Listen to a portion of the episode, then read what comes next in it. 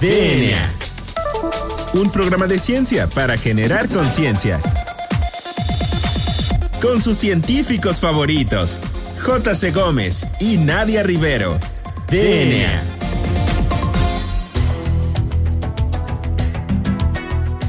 Hola, hola, hola. Bienvenidos a DNA, un programa de ciencia para generar conciencia. Yo soy el doctor Carlos Berjan y me acompaña como cada jueves la doctora Nadia Rivero. Nadia, ¿cómo estás? Hola Juan Carlos, muy buenas tardes y muy buenas tardes a todo el auditorio que nos acompaña en un episodio más de DNA. Yo estoy muy bien, estoy muy contenta en un jueves más de DNA porque el día de hoy vamos a hablar de un tema que creo que teníamos olvidado hasta el día de hoy y que merece mucho la pena que tratemos. Y bueno, pues no es nada más y nada menos que el proyecto del genoma humano, que creo que es un tema que te apasiona mucho, ¿no es así Juan Carlos? Sí, es Nadia, fíjate que es un tema que a mí me gusta mucho en lo particular porque eh, el proyecto del genoma humano se le ha llamado eh, un proyecto muy parecido como el proyecto Manhattan, pero biológico. No el proyecto Manhattan, recuerden que era el proyecto de la bomba atómica, ya hablaremos en su momento de ese proyecto, pero es un proyecto que no solo eh, permite ver lo impactante, ahorita ya lo hablaremos en su momento, lo impactante que es que colaboren entre varios países, sino que hay un antes y un después de ese proyecto. O sea, es una revolución que genera que la estamos viviendo nosotros en estos días en ciencia y que cualquiera que esté en la parte biológica, en la parte médica o en cualquiera de esas partes que tenga que ver con la biología, la química, la, salud, tiene que eh, a fuerzas conocerlo y tiene que a fuerzas hablar de estos temas. Así es, Juan Carlos. De hecho, como tú mencionas, pues este proyecto del genoma humano es uno de los proyectos más grandes de exploración que se han realizado en la historia humana. De hecho, como tú bien mencionas, es comparable junto con otros proyectos de exploración que incluyen la exploración de, nuestro planeta, de los océanos, o incluso se compara con la exploración del cosmos entero.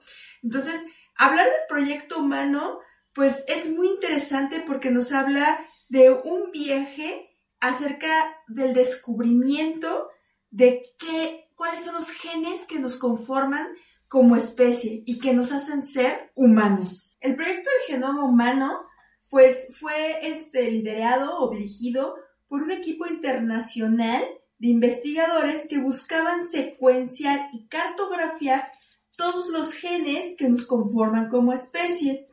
Este proyecto este, comenzó en el año de 1990 y se completó en el año de 2003. Entonces, por primera vez con este proyecto del genoma humano, podíamos entender cómo nos conformaban nuestros genes a cada uno de nuestros tejidos.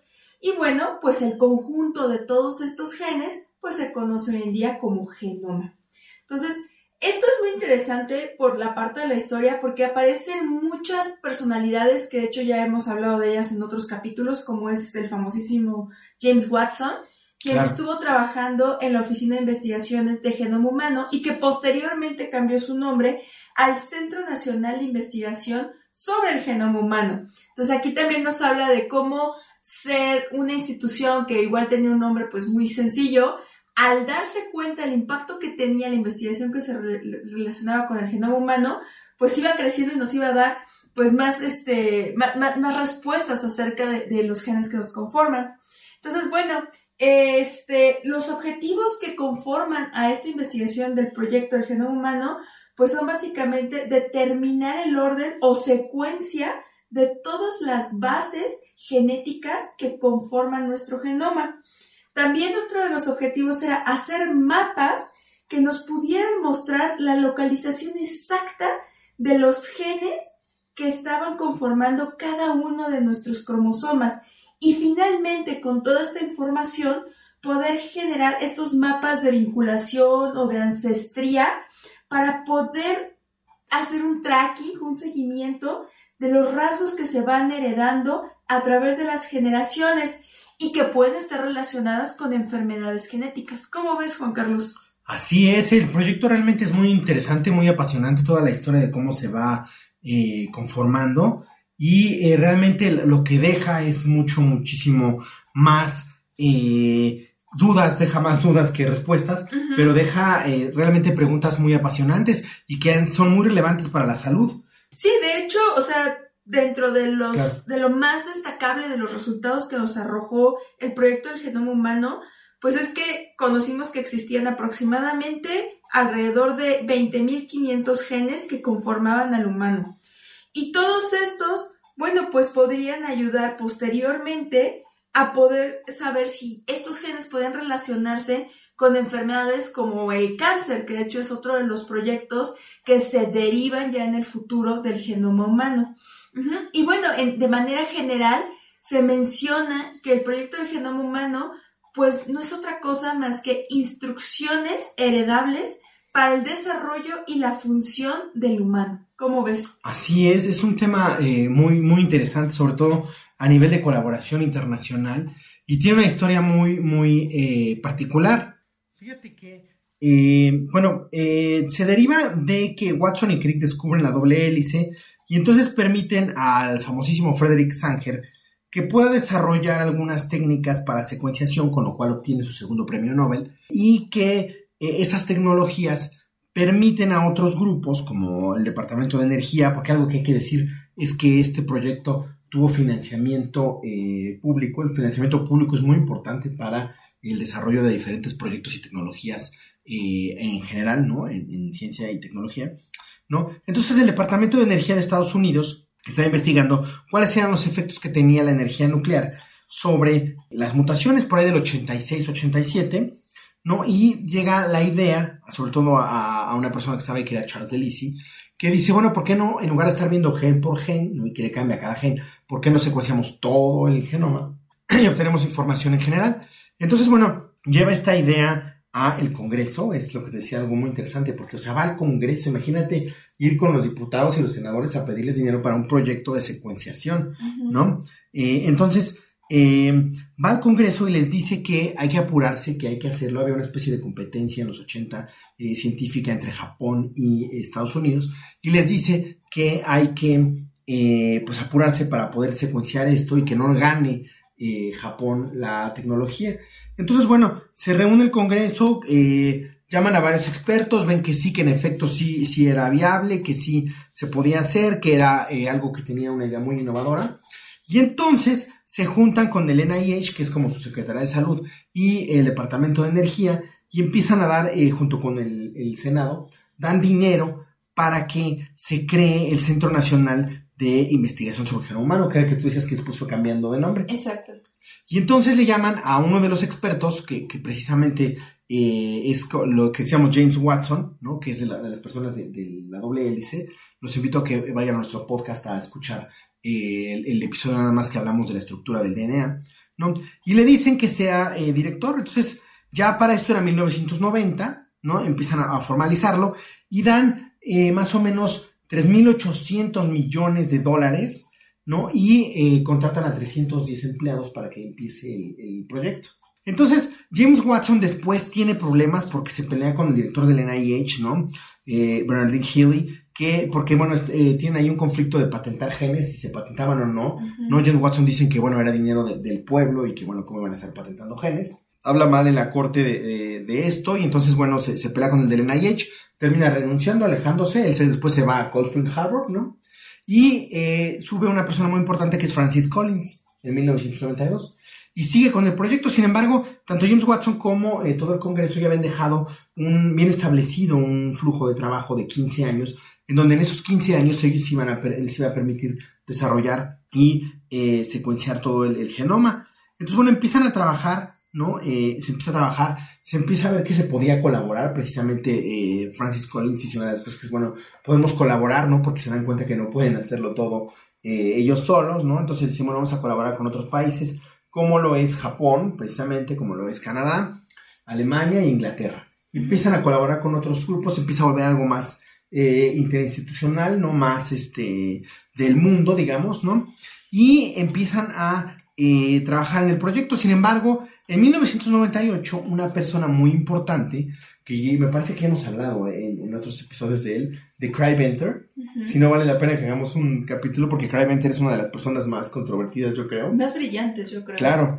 Y este, y el Cry Venter, para que se den una idea, era un bioquímico de que estudió en la Universidad de California, ¿no? Que fue investigador de el Instituto de Enfermedades Neurológicas y stroke, ¿no? Y hasta 1992. Y después de ahí se, se, incorpora precisamente a la gente que estaba trabajando en el proyecto del genoma humano, pero después se sale por ahí del 95, 90 y algo, se sale del proyecto y funda una compañía que se llama Celera Genomics. Entonces, eh, algo muy interesante es que eh, en 1998 él anuncia que Celera Genomics es capaz de secuenciar más rápido y de manera más efectiva el genoma con una metodología que se llama secuenciación por escopetas o que él patenta y que él tenía, ¿no? Y que lo podía hacer inclusive mejor que la parte pública. Entonces viene un revuelo, ¿no? Porque Francis Collins casi casi se infarta, ¿no? Y dice, bueno, ¿cómo va a pasar? Entonces se empiezan a, tirar, ¿no? Entre uno con otro, la parte pública, la parte privada, ¿no? Empiezan a tener ciertos conflictos y tiene que intervenir el mismo Tony Blair y el mismo Bill Clinton, tienen que intervenir ¿no? Por ahí una foto, a ver si la podemos tuitear, que está de un lado Francis Collins, de otro lado Craig Venter y en medio Bill Clinton, ¿no?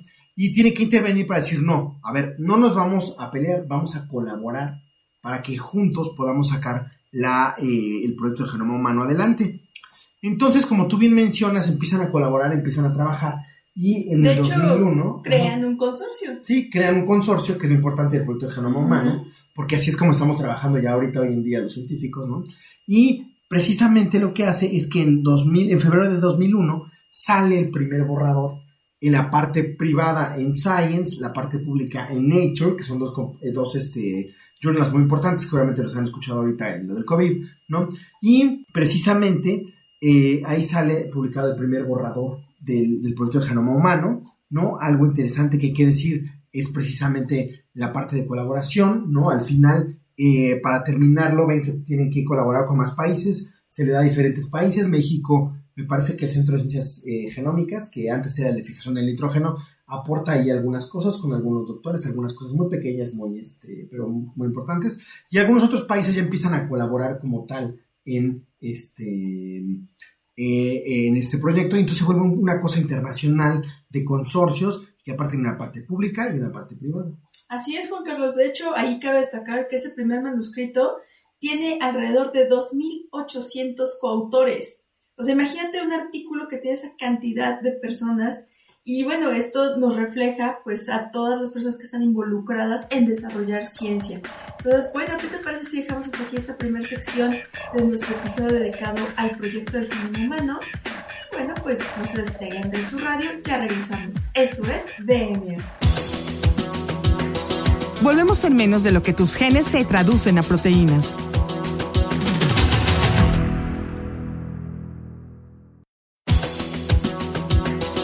Ya recargamos ATP. Continuamos.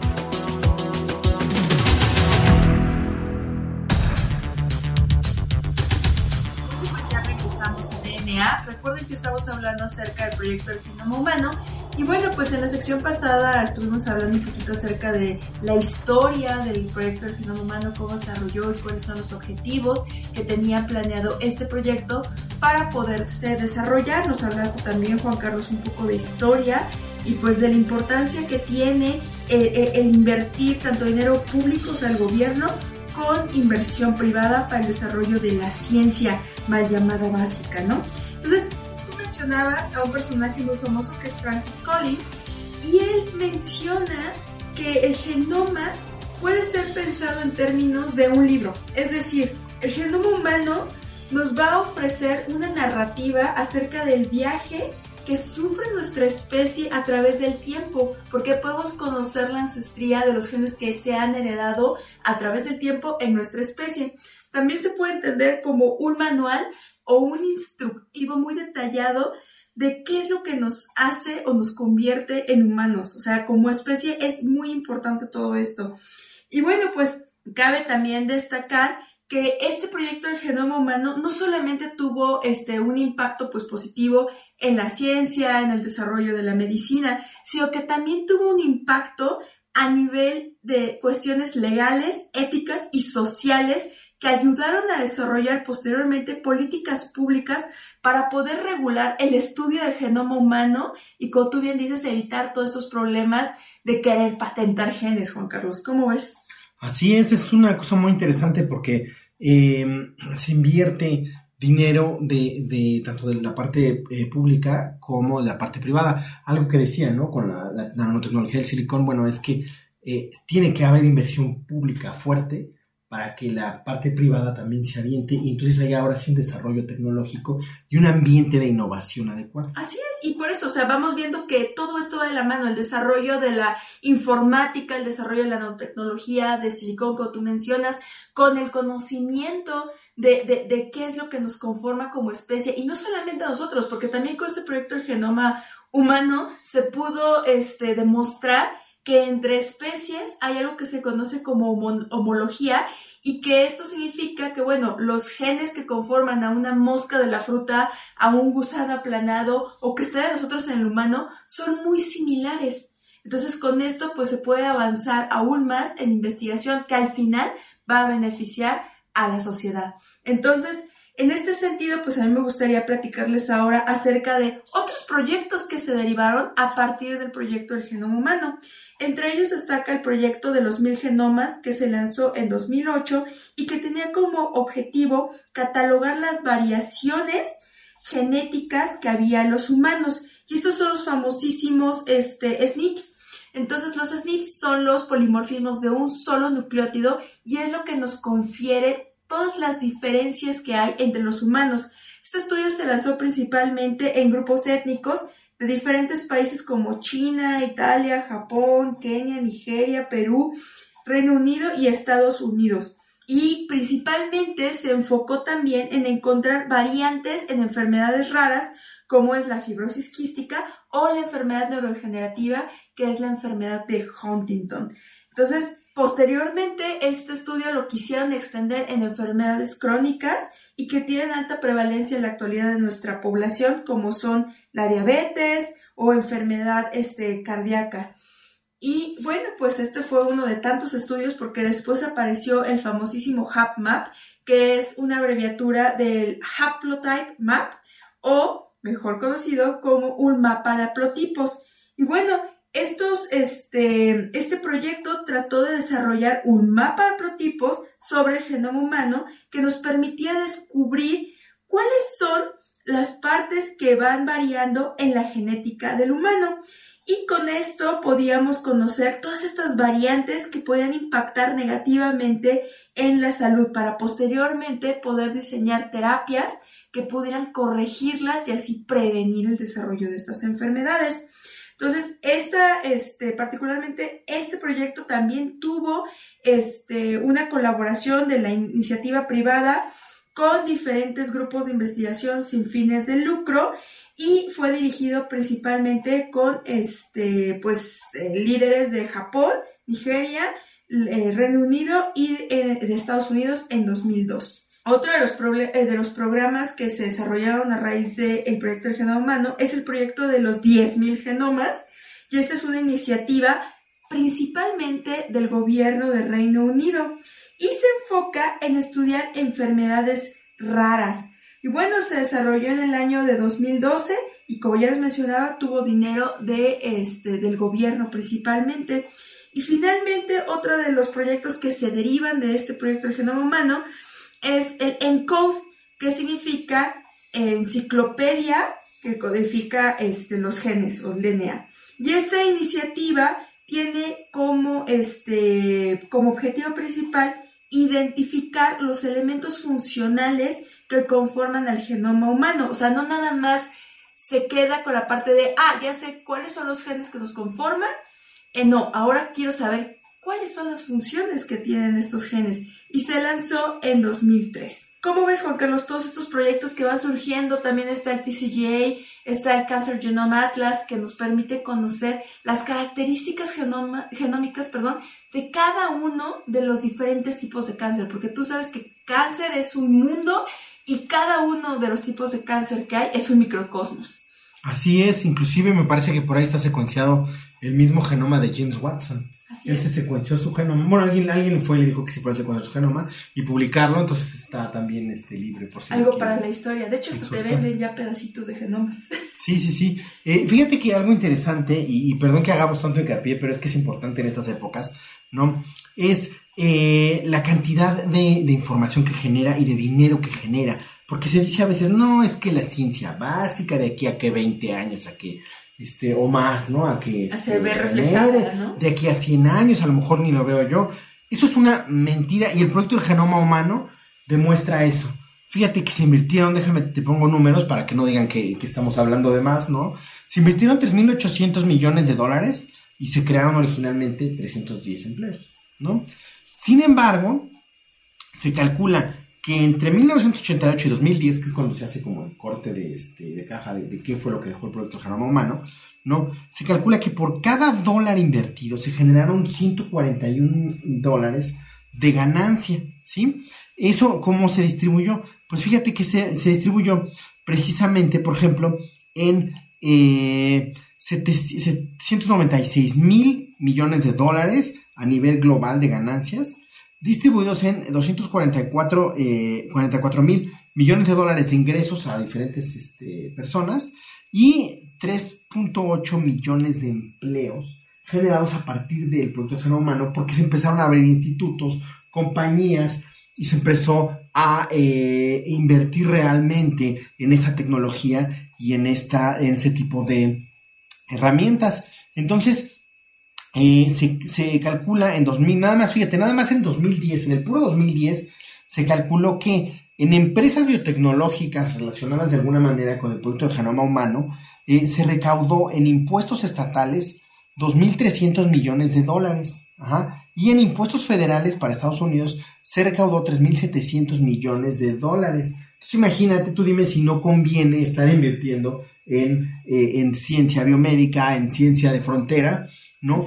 Y eh, mantener, sobre todo, no nada más se trata de que ah, ya le doy tantito ya, no, sino se trata de mantener, ¿no? Inclusive te generaría hasta más riquezas que, que el mismo este, Pemex, déjame te digo por qué. Inclusive en 2000 y algo, no, no recuerdo ahorita exactamente la fecha, el Nasdaq Biotechnological eh, Index se crea, porque el Nasdaq tenía, tiene índices de cosas de, de, compañías tecnológicas y tienen que crear uno nuevo para compañías biotecnológicas y, y farmacéuticas, pero sobre todo Ajá. enfocado a compañías biotecnológicas. Es como quien dice, la biotecnología empezó a cotizar en la bolsa. Exactamente, empieza y desde ahí no ha dejado de cotizar. Se estima que eh, el tamaño de, de la, del de la, el mercado genómico, el genomic market, como se llama, se estima que ahorita está en, ah, bueno, 2019, porque creció con la pandemia por la secuenciación, ¿no? Eh, está estimado en 54.4 billones de dólares eh, y para 2025-2030 se espera que llegue a 63 billones de dólares. Y va a seguir ¿Sí? creciendo. Seguramente por la vigilancia genómica que estamos haciendo COVID, por las herramientas para COVID, porque va a haber nueva eh, vigilancia eh, epidemiológica que tiene que tener a fuerzas genéticas y aplicaciones de medicina personalizada que ya están invirtiendo las empresas eh, fuerte para eh, tener yo como que secuencies tu genoma, que te sepa tu, tu reloj eh, epigenético, bla, bla, bla. Pues ahí está, Nadia. Me parece que ya tenemos que terminar el programa. Esto nos apasiona demasiado. Pero bueno, pues espero que eh, se les haya quedado algo del proyecto del genoma humano y sobre todo de la importancia de apoyar este tipo de proyectos. Bueno, pues entonces esto fue todo por el día de hoy. Yo soy la doctora Nadia Rivero Yo soy el doctor Carlos Berjan. y esto fue DNA. Hasta la próxima.